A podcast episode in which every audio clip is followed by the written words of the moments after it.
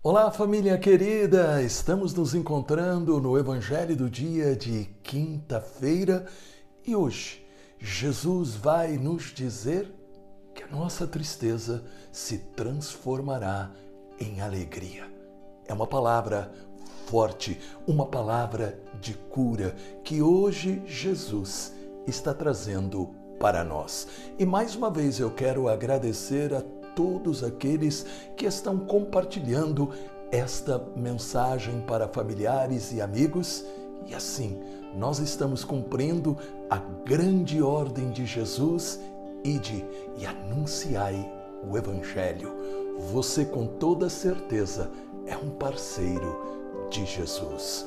Vamos pedir o Espírito Santo. Pai maravilhoso, nós nos colocamos na tua santa presença e em nome de Jesus nós pedimos.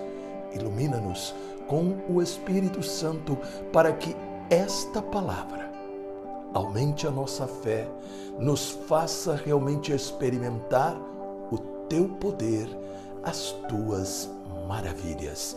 Em nome do Pai, do Filho e do Espírito Santo. Amém. Proclamação do Evangelho de Nosso Senhor Jesus Cristo, segundo São João, capítulo 16, versículos de 16 a 20.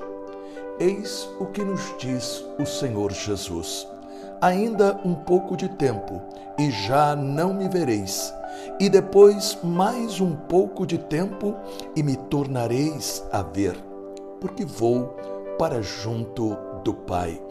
Nisso, alguns dos seus discípulos perguntavam uns aos outros: Que é isso que ele nos diz?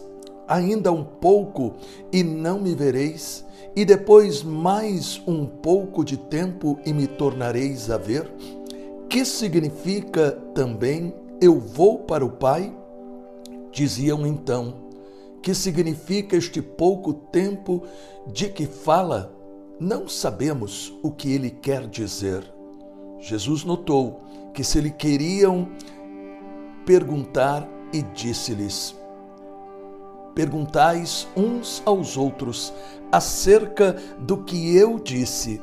Ainda um pouco de tempo e não me vereis, e depois mais um pouco de tempo e me tornareis a ver. Em verdade, em verdade vos digo: a vez de lamentar e chorar, mas o mundo se há de alegrar. E a vez de estar tristes, mas a vossa tristeza se há de transformar em alegria. Palavra da salvação. Jesus, no meio deste mundo confuso, está nos dando uma palavra encorajadora. Ainda um pouco de tempo e já não me vereis. E depois mais um pouco de tempo e me tornareis a ver, porque vou para junto do Pai. A primeira parte fala da sua morte, que trouxe tristeza para os discípulos. Eles ficaram desorientados neste momento, como acontece conosco nós caminhamos com Jesus, nós participamos da igreja e quando somos surpreendidos pelas realidades difíceis da morte, da doença, dos problemas da família, das crises espirituais e tantas outras situações negativas, nós nos sentimos abalados também. Os discípulos Talvez quando Jesus morreu, não haviam entendido a segunda parte desta palavra que hoje ele está dizendo para nós: Me tornareis a ver. A confiança nestas palavras deve despertar a fé para reagir diante de qualquer tipo de desânimo Devemos permitir que o Espírito Santo nos tire deste sentimento de derrota, de pessimismo que às vezes se instala em nosso coração. Devemos permitir que o Espírito Santo nos dê a reação da fé. As palavras de Jesus são promessa divina que não passa sem se realizar nos seus mínimos detalhes. É claro que não se trata de algo fácil. Às vezes é doloroso confiar, esperar contra toda a esperança, contra tudo e contra todos. Quantas vezes nós já dissemos, por que isso? Onde está Deus que não me ouve? É difícil permanecer firme quando tudo e todos dão um motivo para jorrar em nosso coração o desespero. A promessa de Jesus pode ser traduzida também do seguinte modo: quando parecer difícil continuar crendo, lembre-se que o mesmo sentimento veio sobre os discípulos. Mas a experiência da ressurreição mudou tudo. Pela fé, Jesus nos dá a certeza de que está sempre presente junto de nós. Nós podemos desabafar com Ele.